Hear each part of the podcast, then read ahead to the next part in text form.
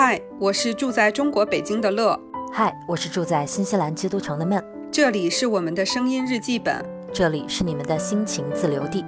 欢迎来到 Lemon 电台，欢迎来到 Lemon 电台。Hello，欢迎回来，朋友们。我是很想抱怨工作，但是时常都会忍住的，不是闷。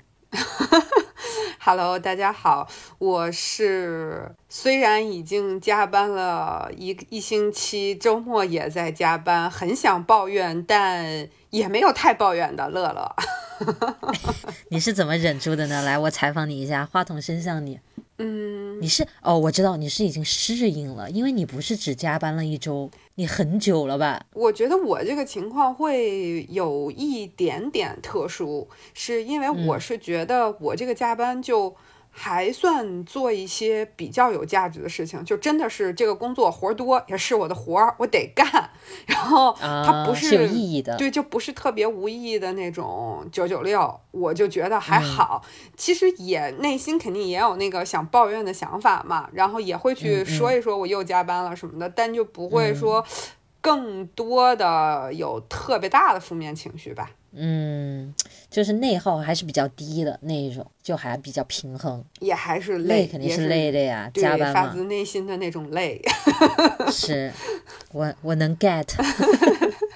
所以你为啥没有抱怨呢？我简单的先采访一下。我不知道，我我觉得我只能跟你抱怨，但是 就是我觉得跟任何其他的人，或者比如说我自己发条微博啥的说出来，就是你要么说的让人家听不懂，嗯，你如果说的让人家听得很明白，人家会不太理解，嗯，或者会觉得并不想听到，你知道。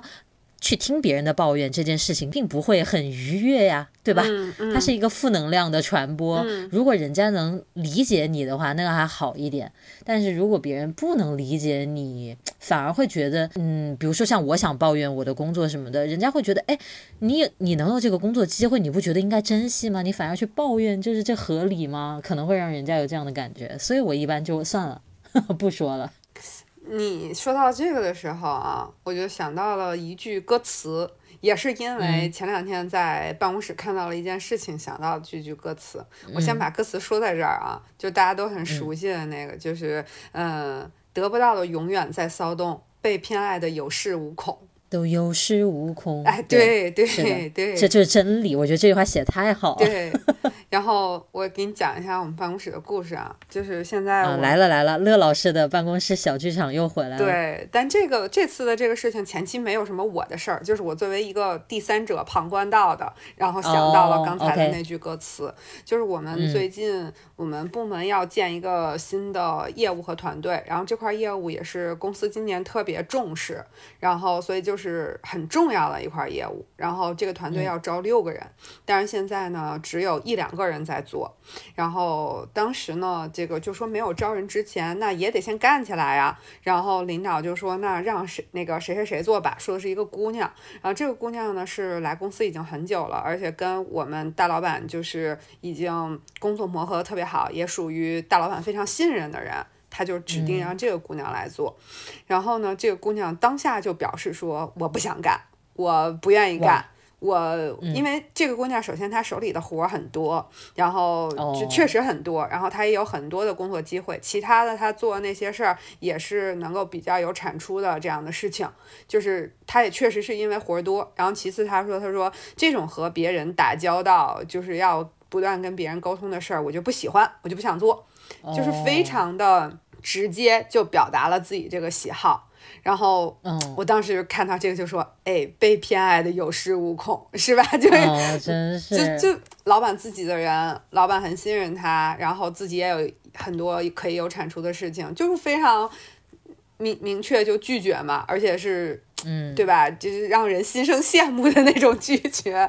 然后是的，我们这个就在他拒绝之前，我们有另外一个同事。这个同事呢，也是一个就是专业能力很强的一个同事。之前他负责这块业务呢，就是原来还是有很多工作的。但是最近呢，因为我们的策略上有些调整，所以他这边的业务量就会减少，然后负责的这些项目也变少。在此之前呢，我已经看到好几天，就是因为年纪比较大了，我们都管他叫老师嘛，就看到这个老师。师已经每天在那儿思考人生、望天儿，然后到处跟大家聊，已经好几天了，你知道吧？就带有一种郁闷、无无无可释放的那种难过感。嗯，已经好几天了。然后当时他，而且我们当时开这个会的时候还没有叫这个老师来，是这个老师就是自己申请主动非要进来听这个会。哇塞！对，然后然后就进来了。然后进来，在这个姑娘拒绝之前，老师就表示说，我以前在别的公司的时候接触过这类的事情，我可以做，我懂，我有这个经验，我有这个能力。然后他也表示了，然后老板就主动举手报名了。对，然后老板就明确的表示说。这个活儿不该是你干的，给你的定位不是干这个的，你有你的事儿干，然后你你想干这个，你就是想多了。我当时看着老师，我就觉得，哎呀，就是。得不到的真的是在骚动啊，就是想得得不到，然后我都如此的努力表示我有这个经验，你咋就不看看我呢？对，这个这看起来好残酷啊，就像那种清宫剧里面那种感觉，一些妃子之间 争宠。你不说我没觉得，真的，那就是妃那个皇帝就会很明确的说。嗯，你哪儿凉快哪儿待着 去，就是这事儿轮不上你，就那种感觉好惨呐。我们老板因为情商很高嘛，他他的那种表示也不是说就你哦特别直的那种，嗯，他也直接，但是他就会跟他说，就是对于你的定位肯定不是在这类型的工作上，就是你可能有更专业或者说更什么类型的工作要等着你去做，就也会跟他明确这个信息。嗯，我的天呐，哎，你说如果你是那个被偏爱的那个同事。然后你跟他是一样的情况，就是比如说这个工作也不是你特想做的，你会怎么反应？就是以我的性格而言，我可能还是会当场就是不会有这种表示，我可能不会那么直接，对吧？对我可能会之后在推的过程当中，如果真的是其他工作太多了，就是真的不是我可能很，我起码不会因为自己的偏好。或者说这个自己喜不喜欢而拒绝这个工作，我可能会跟老板说：“你看我现在的工作是这些，真的是太饱和了，确实做不了。”我可能事后会去有这种表示。嗯，但是其实啊，我反观一想，其实他那种表达方式也有他的好处，就是每个人都做自己擅长的事情，可能推进的效率会又会更高一些。然后手上我手上确实有很多事儿了，你把这个安排给我的话，可能我就做不到百分百了，我干脆就说我做不了。你就去找更适合的人。这个后面这个故事就有了奇异的变化，我就给一会儿再说。反正我是觉得，就是在这样的一个场合里，作为一个第三者，我看到这样的一个过程的时候，嗯，就是真的是心中翻涌着各种各样的情绪。真是你，你看到这个的时候，你的反应会是更偏向于哪一边啊？你对他们两位是什么样的心情？我肯定还是。更占得不到的那一边，我会觉得啊，得不到的真的是太难受了。更共情，对，谁还没有得不到过，对吧？我觉得，尤其像我们这种脸皮薄的人吧，你努力去奋力一搏，都已经很那个，很豁出去了，然后还得不到，就会觉得好难啊。我觉得这个真的是跟性格很有关系，对，也跟那个场景也挺有关系的。是的，你有没有遇到过这种就这样的一个场面？嗯，我觉得在我这个工作当中，因为我不存在有同事，但是我会有很多这种合作，就别人给我派活，然后就问你你做不做嘛，就这种。我以前早期的时候是确实会每一个来问我合作的，我都会小心翼翼，因为我会觉得哇，人家来找我合作就是很抬举我的，就起码是。呃，我过了人家这一关嘛，他来问我愿不愿意合作，所以一般就算我觉得不适合我的产品，我也会非常委婉的去拒绝。然后，但是到现在我就非常直说，就像你那个同事一样，比如说人家给我发了一个什么什么合作邀请，我就说不好意思，这个产品我没有兴趣，就这种。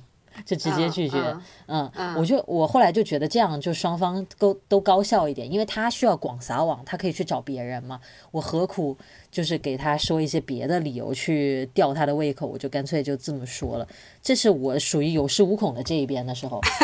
对吧？我原本刚才想问你的是，你有没有作为第三者观察到这样的一种情况？我作为第三者，我觉得挺多。以前班班级的时候吧，小时候，就是比如说班上争老师的宠啊什么的，或者。就是有那种很 popular 的男生，然后一些女生就在 前面，那个你知道，也是想表现自己，比如说都喜欢那个男生，几个女孩，然后就会围着他一起，就是你知道的。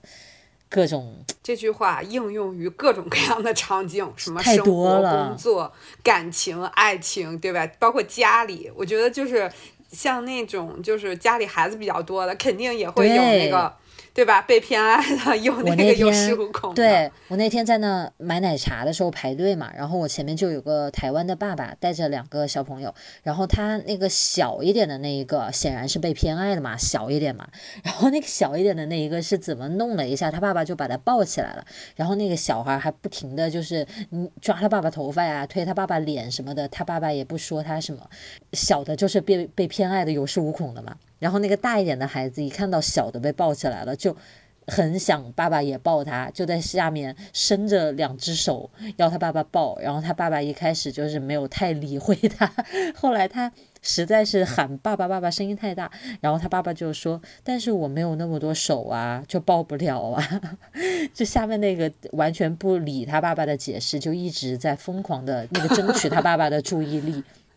疯狂的在下面跳跳跳，然后爸爸就把小一点的又放下来，又把大的抱起来了，争到了，争到了，就是在有恃无恐和那个骚动之间疯狂切换。对，是的，是的，是的，啊，你一说这个真的是，我觉得到处都有这种情况，连那个狗都会，哎，就比如说我们遇路上遛狗，遇见别人家的狗过来。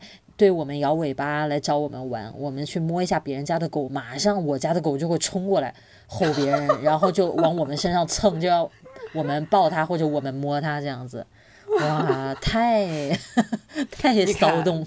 这个这个是大自然的叫什么？真的法则法则普适性定律。哎，你围观到了一个那个大自然普适定律的应用场景，在职场上的。哇，哎，所以就是作为第三者，我们肯定都看到过这些。就是你觉得你的生活里，你觉得更多的时候你是得不到的那个，你还是有恃无恐的那个？就说现在吧，嗯，就是现在此时此刻，那我觉得我可能是更偏向于有恃无恐的那个。嘿，凡尔赛了嘿，因为我是觉得，是不是因为？就是自己在慢慢的变成熟，所以自己对于那个得不到的东西比较释然了。就如果真的得不到，也就那样了，就没有很强的执念，或者很容易去羡慕别人的那种心情。像我们上一期聊到的那个朋友圈那一期吧，就是我们会说看到别人晒一个包啊什么的，自己就会很羡慕啊，很怎么样，就会觉得啊我得不到的，然后我就会心里各种蠢蠢欲动。现在好像会好一点，你你是哪一种？我觉得，就我现在更多的自己好像不是特别能带入自己，说这件事儿我一定是。那个得到的被偏爱的，还是这件事儿，我一定是那个得不到的。我好像不会太去代入，但是我有的时候突然间置身于某一个场景的时候，我会想，如果就像我刚才看到那个办公室的场景，我就会想，哎，我如果是那个得到的，我会怎么样？如果我是那个得不到的，我会怎么样？就我会时常去想一下这个事儿。但是我现在就不太介意我是得到的还是没有得到的那一个。我感觉我现在是这样的情况。那你？那你现在比较平和状态，相对来说还行吧。就是我是感觉，因为我是在二零一六年开始结束那种呃特别高强度的全职的职场工作的，然后中间不是有几年做项目，然后做博主，就是这种很很很自由化程度很高的，然后也不太需要团队合作，没有老板的这种。然后从去年又开始回归这样的，我感觉再回归之后到现在这半年就是。呃，可能是因为中间缓的那一段时间调整了比较多，就是那个呃比较计较的那个心降低了一些。哦，那请问这个变化是怎么发生的呢？嗯，我觉得可能是因为在就是所谓休息的几年里，看到了生活里面还有更多的更值得关注的那些事情啊。其实你是需要一种。不那么忙碌的状态，你才会有精力去发现这些东西的。以前工作太紧张，占用所有的时间，忙到顾不过来了，对吧？其实就是到了一个那个自己的那个圈圈里，就是你从那个圈圈里出不去了，你就觉得你在这里面就是跟别人在竞争这些，你要么就是得到，要么就是得不到，你要么就要努力去争取，要么你就可以得意洋洋炫耀，就是你就被桎梏在这个圈子里，其实可能外界的很多东西你就没有看到了。是的。就是我觉得有这个因素，嗯，会有会有，就会觉得生活就是这么一点点小天地。但是后来你休息了之后，你会发现，哦，原来远不止这些。对对，然后再加上那个时候是之前是在大厂嘛，大厂就是这种东西会更多一些。因为大厂到最后的话，其实有很多是不是特别有价值和意义的事情了，就是有很多是一些。嗯，纯人事啊，纯政策呀，纯流程这些东西，就会，嗯，就是它会让你整个人就是有很多的内耗的部分，你就会更介意那些出不来。那你其实这个休息的这段时间，你现在回头去看，会觉得其实有很多心态上的变化和成长吧？我觉得非常大，可以说对吧？嗯，影响非常大，感觉像转了个弯儿。就好像方向都跟以前不一样了，是不是？对对对，就是现在可能能更心态更好一点的去看这个职场里面的一些事儿，就是加班或者不加班呀，就是加班如果是有意义的加班，我也会积极的去，不能说特别积极吧，起码我不会去特别割裂自己的去，嗯，去去做这个事情，更平衡了，嗯，是是，刚才好像说是自己是属于得到的那个。多一点是不是？因为我是觉得，我纯是从从这个字面去理解，因为就像我前面说的，我的这种工作模式，它就是人家来，因为我比较不没有办法去主动去找别人合作，我会觉得我找谁呢？我去跟万宝龙联系一下，说你们愿不愿意跟我合作？好像一般不是这样的合作模式啊，对吧？一般都是你等着人家来找你吧，一般都是这样子，对吧？所以基本上我现在就是属于比较被动的状态，就等着别人来找我。然后我觉得 O 不 OK，OK 就进行，不 OK 就不进行。其实大家也看到，我其实接推广也不多嘛，就一年下来也没有几个，所以那多数的就会是。那我就会拒绝，但是其实你刚才讲到这个得到的会有恃无恐，但是我最一开始那个我说我现在工作我很想抱怨，但是我无处抱怨，我也觉得没人理解，所以我干脆不抱怨了。其实我在这个过程当中，我我到底想抱怨什么呢？我不妨在节目里面跟大家分享一下，我就是想抱怨，我就是这个得到的人，但是得到之后并不轻松啊，他是有恃无恐的这一面展现在给。来了，再有新的一些机会的时候，那我现在已经满满负债了，我就可以很有恃无恐（打引号）有恃无恐的去拒绝后面的机会，在旁人看来会很有恃无恐，那是因为我已经焦头烂额了，就是我已经搞不定，我我不可能再搞定新的一件事情了，所以其实我想抱怨就是。我我可能当下我是有具体的事情想抱怨吧，我现在又有点记不住我当时想抱怨啥了，反正就觉得手上同时在进行很多事情，都是工作机会，太多了，对对，太多了，然后就又都比较紧急嘛，就会觉得很，嗯，有时候会觉得有一点难以应付，就想抱怨一下，但是我是觉得这个说出来，你说给谁听呢？就。只有我，对，只有你，我没有什么意义。然后我说来说去都是一样的事儿，我算了，我都你我都懒得说了，我自己都觉得都是一样的话，何苦再说？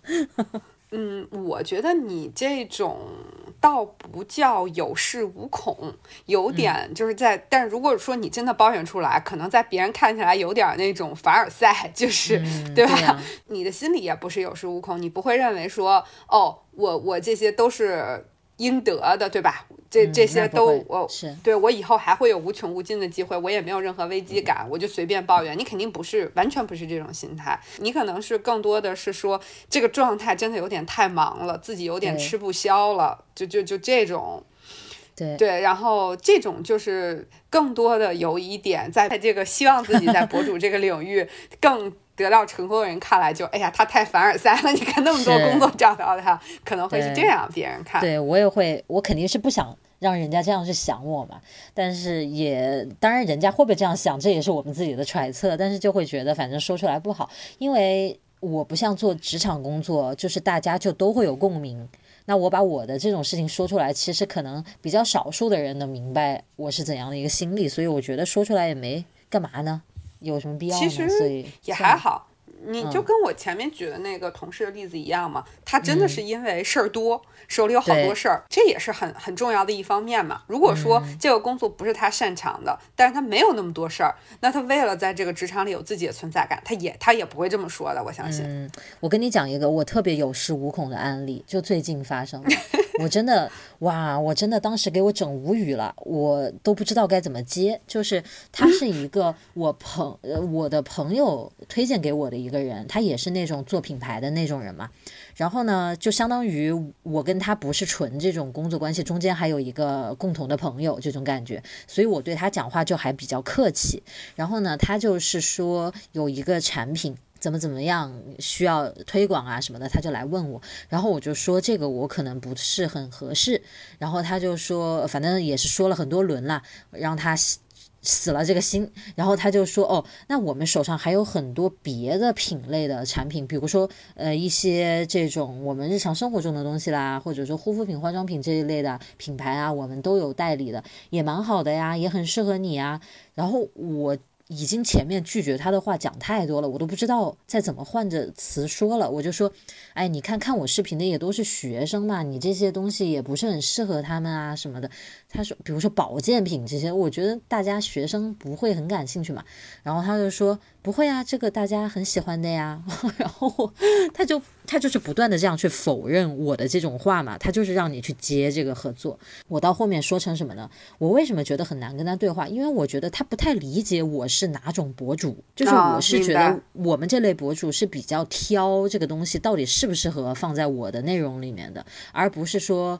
我没有别的贬低的意思啊，比如说你说像薇娅、李佳琦他们就是带货嘛，所以他接的品类很广。像李佳琦，他也不是只接护肤美妆，对吧？他只要他觉得性价比很高、很棒的东西，他都可以拿到他的直播间里面去。他有他的选品标准了。但是我又不是以带货为目的的，他就会不断的跟我说我们这个东西真的好，然后我们的价格真的好。他跟我说这些，我想说的是你的这个品就不适合。就我一个做文具的，你把这些东西，你让我怎么说呢？就不适合。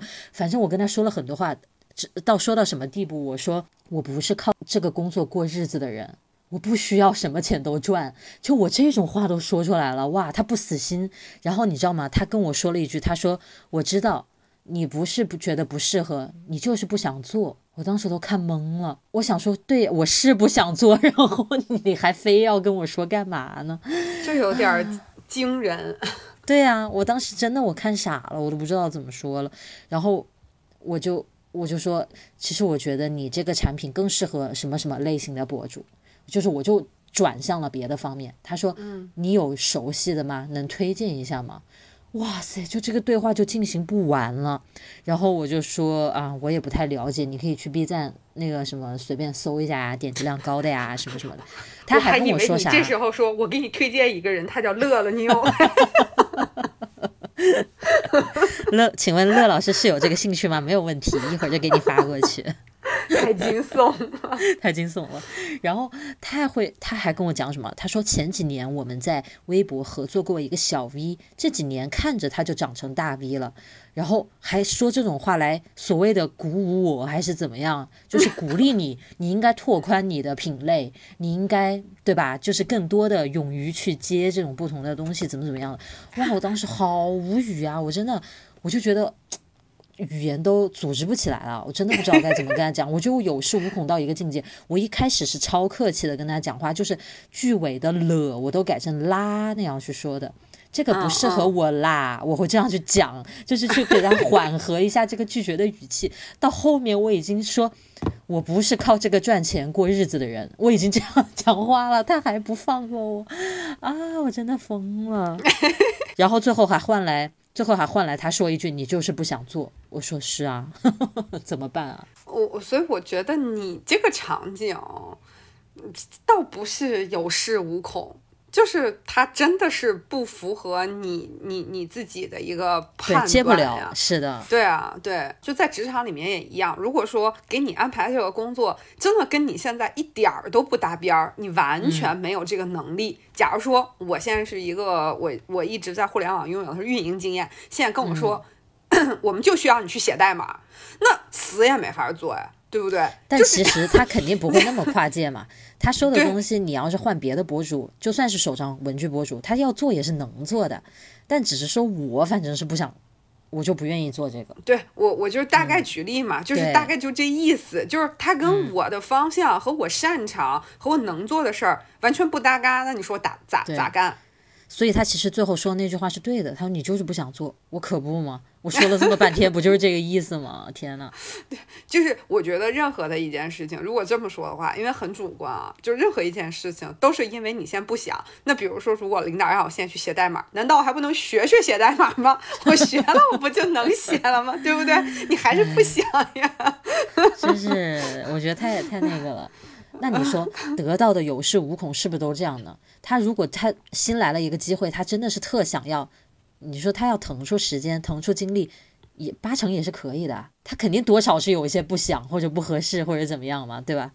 我觉得这件事儿还有个短期和长期的这种，比如说这个人他可能真的发觉，因为现在职场上也有这种人嘛，比如说他会认为做一个事情是现在很嗯可以高收益的，然后他同时也感兴趣，但他原来完全不学这个专业，他有可能会花上一年或者半年一年这样的一段时间去学这个专业，然后去转行，那这个也是有的呀，那就是因为他内心的那个想。想要这个东西，对对，这个就就所以说，他确实是有这个因素在，但我觉得这种东西就是不绝对嘛，因为你你你的想要的程度和你是不是非这事儿不可，人不会有太多的这种东西吧？是，我觉得所以其实这个就就是看这个掉下来的机遇跟你的期望是否匹配。或者你的负载量能不能负载到一个新的项目，这种新的机会这样子。其实，所以在旁观者看来，可能会觉得这个人是有恃无恐，是拒绝的很轻易。但是其实，对吧？每个人有自己的原因。嗯，对，就是就像你爱不爱一个人一样，他他也是这样的，就是他是有一个选择的机会和。双方共选的这样的一个过程的，所以大家都可以在这里面去表达自己的观点。所以是不是这时候应该提醒我们，就是也别觉得人被偏爱的就是有恃无恐的，因为被偏爱这件事情有的时候它也不是可以控制的。听朋友跟你讲，或者说看，就是这个真的爱了那个人，哇，怎么都行，对吧？突破你的一切底线都可以。你不爱这个人，他做一点小事儿，他做的多好，你也视而不见。就这种东西也是不是说完全可以理性控制的？爱就是爱，不爱就是不爱嘛。是，而且还有一种被偏爱，他可能就是被需要，因为可能你有的人他就能干。所以领导下意识的就是说，那都让他去做，因为他能干，他做得好，对吧？所以那就成了一种，就是人家默认了你的能力越大，你就应该越多做。但是可能你就是你也只能做那么多呀，只有那么多时间呀。所以你看似是大家都愿意把机会给到你，但是你又未必从这里面能。成长多少，可能又都是一些重复性的东西啊，或者对有的人偷懒，他也就因为这个理由把它扔给你了呢，也说不定。或者就是这里面也有那种，就像爱与不爱这件事儿一样的，就是他的一种信任感，有可能就是他们就是因为合作了很久，或者因为甚至就因为在一次面试当中，可能在面试的时候，他们就。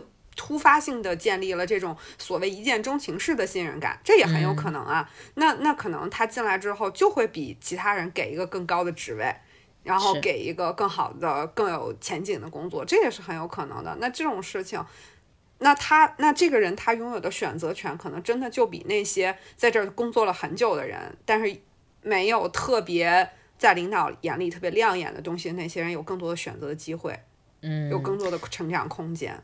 其实你说到这个，让就让我想到那种不同段位的求职者。其实，对，比如说越初级的求职者，他就越是得不到的，永远在骚动这个状态。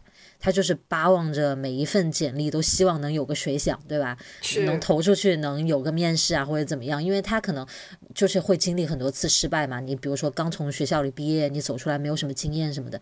但是如果换成一个比较有工作经验的，在这个行业已经做到一定地位的人，他再出去求职的时候，他就真的是 interview。我看你，你也要看我呀。我我要选一个好的老板的，我不是哪个地方谁要我我就去的，对吧？他也不会乱投简历，他他就不会像以前年轻那样子一次投几十家，他不会啦，他很谨慎，就那么两三家，然后他比较有把握，他也会去筛选别人，当然别人也会筛选他，就他这种其实就要从容蛮多，因为他。他的这个资历嘛，他对这个行业的了解呀，他在职场已经这么多年耕耘啊、经验呐等等下来，我觉得就有点这两种状态了。是，就之前跟我朋友聊到，他是做 HR 的，然后当时他就我们就是讨论这个事儿，他有一句话，我觉得是非常的真实的，他就说，嗯，我们已经不是十多年前刚刚走入社会、刚刚毕业的我们，那个时候的我们叫做求职，叫就业。就是你求着别人给你一个工作，你没有太多选择的权利，你就赶紧有一个工作去上就好了。就是更多的时候可能是这种状态，就算你有话语权，你的话语权也是比较小的那种。是的。他说，但是现在的我们，我们是择业，就是选择的过程，对吧？就是我我可以挑别人了。就是在我去年重回职场找工作那一段嘛，他就是跟我聊，你在心态上是可以有变化的，可以不用再那么的低姿态，因为你知道我是一个不自信的人，就是我即使再有什么东西，我都是一个相对不自信的状态，所以当时他也给我讲这个事情，嗯，很有道理啊，确实是这个样子的，是的。然后我突然在这儿就想话锋一转。然后就刚才我的那个职场小故事，然后这不是之前有了这么一番对话吗？因为我也在现场嘛，就是我也是跟这件事有关的人，但是呢，就是当时没有专门负责一块儿。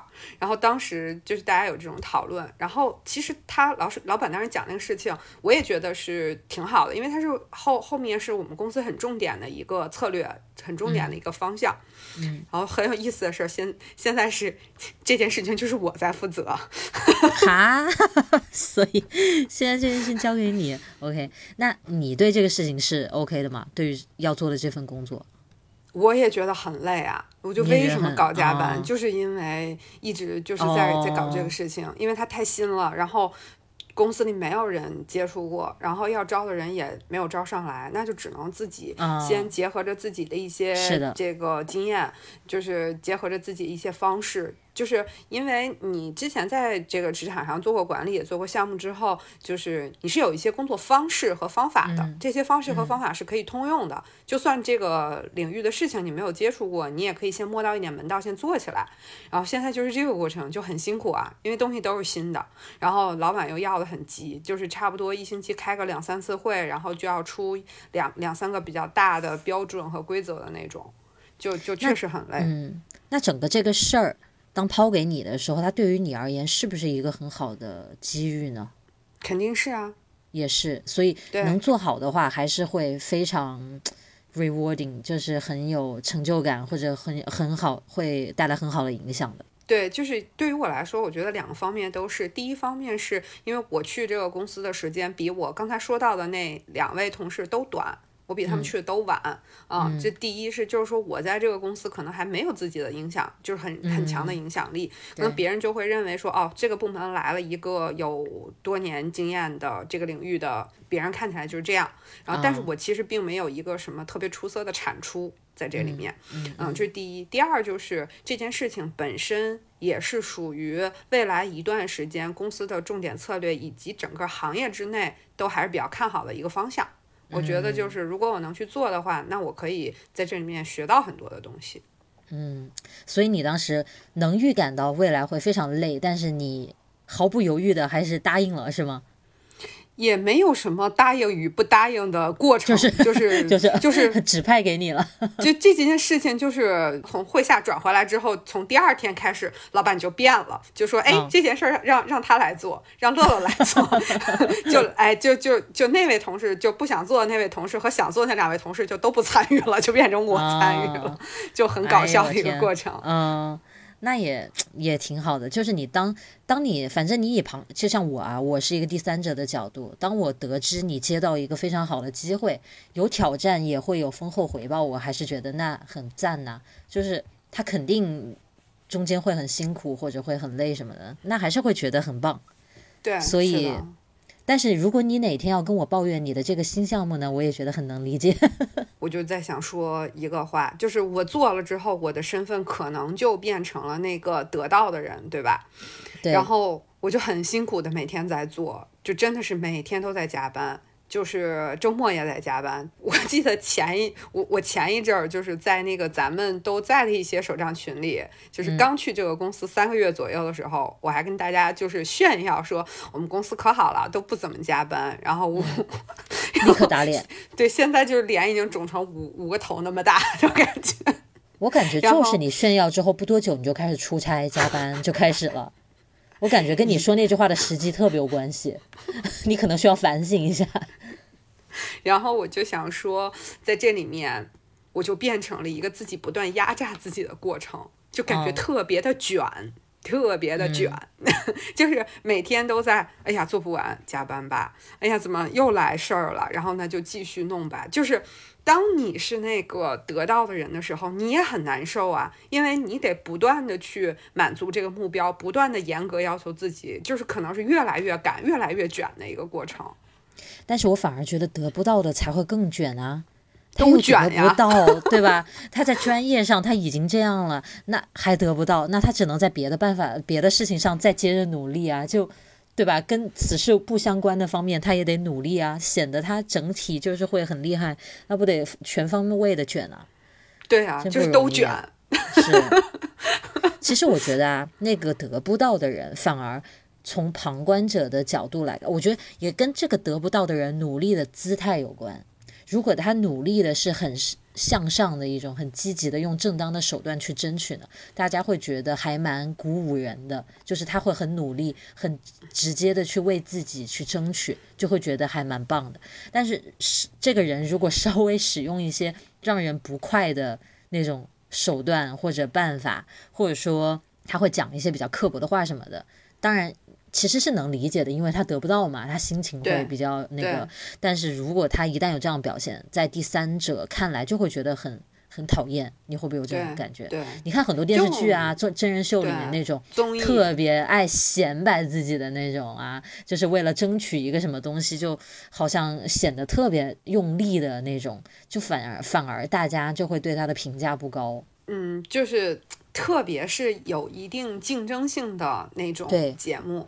就是比如说有比赛呀，就是这种姐姐呀什么的，对吧？就这对，包包括有些唱歌的节目，什么选选选选出来人的那种节目，都会有这种。是的，特别明显，而且大家的那个反馈就明显，很一边倒，往往。就会很讨厌那个很爱表现自己的人。突然间就想到了一个，就是人家杨超越就是那个被偏爱的，对吧？啊，是的，是不是？是不是？这个虽然我没看，但我都知道。对对对，就是这种，嗯，有的时候吧，你你说是那个被偏爱的。更遭人这个嫉妒呢，还是那个得不到的？当他展现出自己的那种欲望和那种劲头的时候，更会被人讨论呢？我觉得 boss，我也觉得 boss。但是我会，如果没有今天的讨论，我在看这种节目的时候，我都会下意识的去烦这两种人，就是他表现出来这个感觉就让人不舒服，对吧？嗯。但是我觉得经过今天讨论之后，反而会觉得这两种人其实。绝大多数情况下都非常合理、很正当，是就是那个有恃无恐的人，是因为他有很多合理的原因，而那个在骚动的人，他也是努力的争取机会啊，他自己想要这个机会，他就去争取，其实很令人佩服啊，只要他。不是那种对吧？使出阴招什么的，就会觉得其实都很能理解啊。为什么？我我觉得是不是表现的方式啊？就是可能会讲一些话的时候会怎么怎么用词什么的，是什么样的一个感觉会让人不舒服呢？就是你刚才问我的那个问题，就是在这个过程里面你心态的一个变化。就是如果说你是那个得不到的人，然后你不断的得不到，你不断的努力，不断的无法被人看见的时候，可能心态真的会扭曲。我觉得这也很正常，对吧？就也很正常，就是因为你可能已经付出了很多很多，但是你还没有得到。就是比如说你自己想要的，或者别人眼里那些不错的，就是你始终得不到，你可能心态真的会扭曲。扭曲之后，那可能真的就会做出一些不好的这种情况，或者说，嗯，比如说也会有一些人会自己的对自己的那种，嗯，不好，比如说他抑郁了，对自己的一些伤害，这种也也会出现这种情况。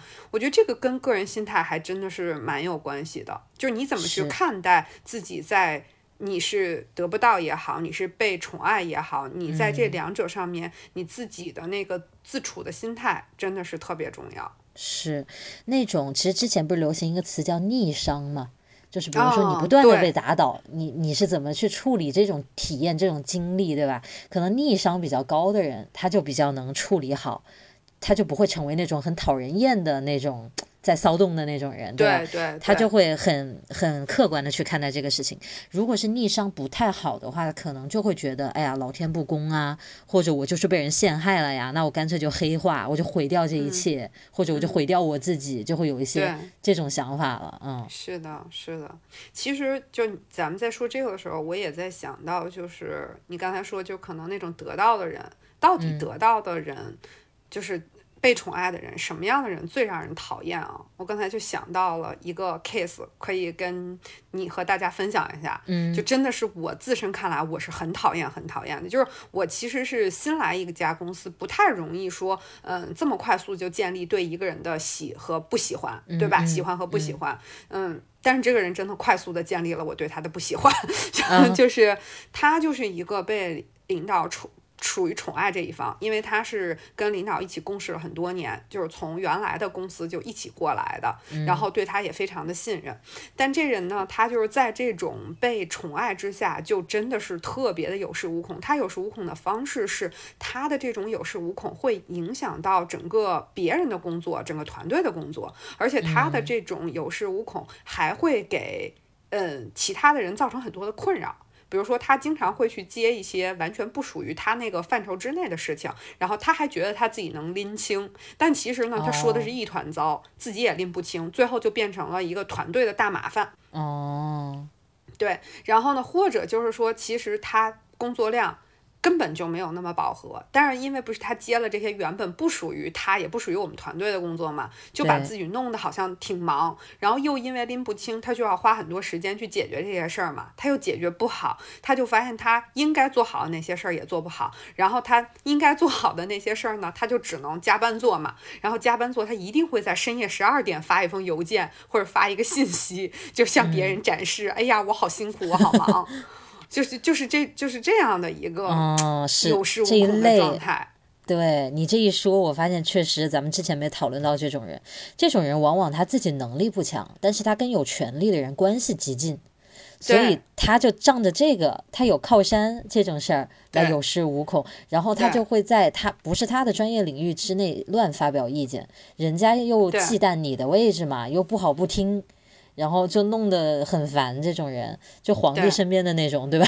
对，就是就是这种人，真的是被宠爱的里面最让人烦的一种。对，就是他不配这个宠爱啊！你在旁人看来，因为他业务水平不行。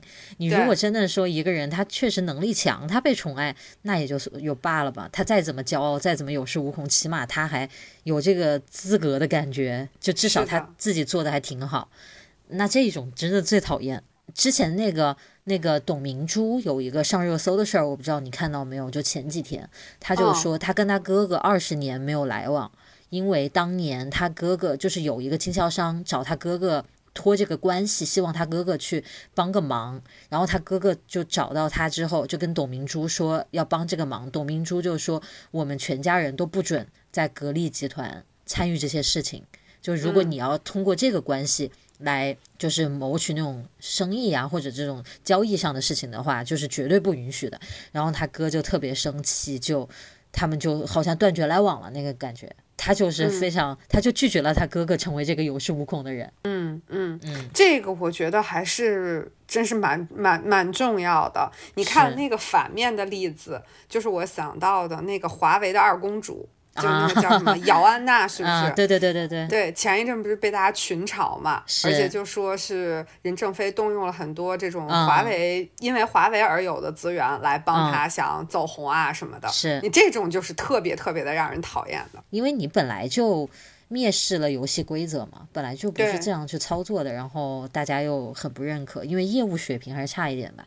但是怎么那个小公主当时发了个出道的视频之后？我就我就没看到别的了呢，因为首先咱俩可能都不是特关注这件事儿。对，我好像在别的群里有看到他貌似在参加选秀吧。哦，嗯，都出道了还选秀，就是正式人那时候是叫出道吗？是不是应该叫正式进军娱娱乐圈？出道吧，什么 出道纪录片吗，有一个。嗯，那就不懂了。这个我我我我们确实不太不太能搞得懂这个东西。是你说的这一种情况，确实是是真的招人烦。那你说那种呢？就是那种得不到的人，那往往都是那种电视剧里的男二女二，就是有一个反派的嘛。嗯，那个得不到男主或女主的心，然后使劲的在那使坏的那种人，那种人肯定是讨厌的呀，因为他做了坏事啊，就是那种人吧，就是其实肯定是有的，但是多的是吧。我我是想说，那个电视剧现在都太夸张，实在没有好好刻画出人家黑化的那个原因，对吧？就是非常简单粗暴的，就工具人儿感觉，就必须得黑化，就不像个人，就是从头到尾出来都是坏人。是是是，今天就是聊的这个事情，突然间我就发现了出了很多，比如说我现在还有想到那种，就是他是因为，比如说父母。嗯，之前有了很好的积累，不管是权力还是金钱上，然后他就这种呃，以非常高傲、以非常被宠爱、被命运宠爱的这个姿态，然后挥霍和展示着他的这些东西。但其实呢，他自己本身在自己的部分并没有太多的这个修养和这个不断的进步的这一种。我觉得这种可能也会大家不太喜欢。这种我觉得大家会有一种就是你一手好牌打个稀烂的感觉。就你本来是挺有条件的，你如果跟正常人一样努力，你都不止今天这个样子，会觉得有点遗憾。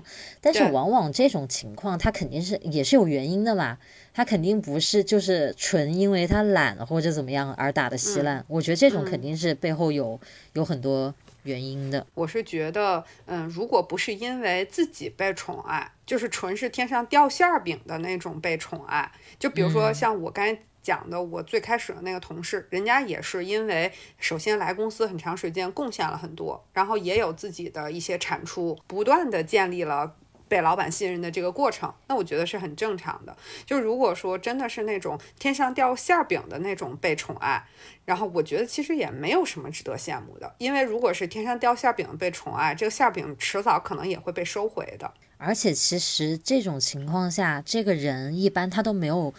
被训练过，当你拥有很多馅饼的时候该怎么生活？所以当突然特别多馅饼掉到你的生活里的时候，你会 hold 不住。就像美国那个调查说，百分之九十中了大大彩票的人，后来过得反而没有以前富裕了。嗯，就是因为就乱花钱嘛，然后生活都颠倒，然后你就会去犯很多问题啊，然后就变得比以前还穷。嗯，百分之八九十吧，我记得特别高的一个概率，就是属于你说这种哈，就完全接不住，嗯，对，就是不管是就如果不是你通过自身的努力而具备了这种被宠爱，包括可能说是因为父母，因为幸运，就是纯粹是老天垂怜，就类似于这样的一些东西的时候，其实在这个时候，我们还是挺应该，就是第一，我们不要去，我觉得不用去羡慕他这样。就是因为这种东西并不是他自身具备的那种被宠爱的能力，我觉得其实，嗯，大家大可不必就是羡慕这样。但是可能，比如说我们看到说，有的人他从小家庭丰厚，然后不用去太多的努力啊，就可以过上现在的生活，谁会不柠檬一下呢？我觉得也很正常。是，不过这种人很多了，大家应该也越来越习惯了。是，对吧？我觉得今天这个讨论给我一个什么，让我学到了什么呢？就是一个是当我在看别人的时候，我不要太下意识的就去做判断，我去认为，哎呀，这个人真骄傲，那个人真怎么努力的好用力啊，就一点都不矜持，就不要那么快的去给别人做判断，因为他都有他的出发点跟他的境遇嘛，你也不知道他的来龙去脉。因为当你换换位想一想，当你自己是这个人的时候，你就明白，其实内心有很多东西，对吧？其次就是，不管我们是这个得到的人，还是这个没得到的人，我们也。更懂得这其中的分寸以及更重要的点在哪里。我觉得话说回来，永远都还是就是做好自己分内的事情。如果真的是该拒绝的，就大胆的拒绝，因为你不拒绝你也做不好它，还不如算了，就是你做好你该做的就得了。这就是那种所谓看起来拒绝的那种有恃无恐的拒绝的那种人。如果我们是在那个得不到的位置上呢？不要那么容易黑化，对吧？把重心放在自己的成长。对对，我觉得其实，嗯，哎呀，我觉得好像最近这半年，我们聊到很多话题，最终呢都会落在一个自处自洽的这个部分。其实为什么我们更更多的说到这个，就是，嗯，因为现在有情绪问题，有压力问题，因为内卷而产生巨大压力的人真的太多了，就是越来越多，年轻人里面也特别多。因为那天我在单位，就是又听说一个很年轻的同事也是有情绪问题，也在吃药，也在看医生，我就我就觉得真的。蛮心疼的，就是这个整个大家在这个社会里面，现在需要处理好的心态，需要把自己放到一个自己舒坦的位置上的这种能力，真的太重要了。是，就是反正我是觉得，我越长大越觉得，就是接受自己特别重要。接受自自己，其实就是我们说的自洽嘛。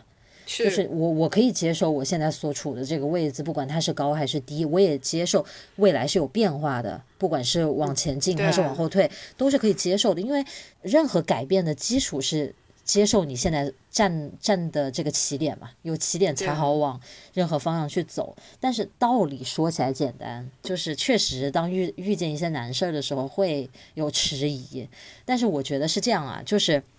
有很多道理我都懂，但是我需要不断的去有人提醒我，这样我才能更稳住我的心态。如果一段时间不去说这些话，不去提醒自己。就有点容易会偏掉啊，因为一些情绪、一些什么的，所以我觉得这也是我们每次录电台，不仅是在跟大家对话，也是我们在跟自己在讲，不断的提醒自己要把重心稳住，不要走上歪路。对，其实我们两个人经常聊天，互相去抱怨，也是为了稳住自己的那个过程，对吧？就是。有的时候我跟你说一说，哎呀，我又在加班，我又在什么？你可能会从开玩笑的角度啊，或者什么角度，你会安慰我几句。那真的是我们互相稳住对方的一个方法和方式。是的，从这儿我也发现，真的就是你要抱怨呢，你你一定要找对人。你说乐老师如果去跟那个没拿到他这个工作机会的同事抱怨，那人家心里多酸呢？你是故意的吧？就是故意酸我没拿到工作机会吧？对吧？反正今天聊到最后，我觉得就是想有一句祝福，哎，太逗了，想有一句祝福送给大家，也送给我自己，就是祝大家都是能活成一个不拧巴的人。嗯，就是你，你是被宠爱的那一个，你得到的那些，你也能在得到里面找到可以让你不断得到、让你不断进步的那个部分。你是得不到的那个人也没有关系，就是你在不断努力过程当中，也别放弃自己内心最初的那些很正面的想法。就别拧吧。嗯，久违的乐老师上价值的 ending 重现江湖了，朋友们。那今天我我我是觉得今天这一期聊下来还是很引呃，就是引起我的思考的。如果因为这些场景其实特别常见，就咱们一开始就说了，到处都是这种事儿。对。但是你不你不跟我讨论，对啊，你不跟我讨论，我真的不 不会想那么多。所以我觉得今天这个讨论还是挺有价值的。那行吧，今天这个讨论。你觉得呢？还有什么要补充的没有？我觉得挺好呀，就是其实我们俩最近也都是属于在这两者里面找平衡点的一个过程，因为都很忙嘛。这个可能被偏爱久了也会受不了，所以我们今天其实也是一个发泄的出口和出路，挺好。是，好吧，那我们依然是期待大家在各个平台给我们积极的参与这个评论啊，跟我们一起讨论我们今天讨论的这个话题，跟我们分享一下你生活中有什么类似这样的经历和体会和观察，我们都非常欢迎。嗯，我们的节目呢是会在呃苹果播客以及所有可以接收到苹果播客的平台上面都可以收听到，比如说我们很喜欢的小宇宙，比如说 QQ 音乐，呃，还有。我们从节目建立最开始就在使用的网易云、喜马拉雅等等，这些都是可以收听到我们。欢迎大家来给我们留言，来给我们支持。如果呢你能登录到苹果播客，也欢迎你去给我们的这个播客节目来一个五星好评。哎，非常期待，非常期待，大家冲一波好不好？好的，我们今天就先聊到这儿。好，那让我们下期再见，拜拜，拜拜。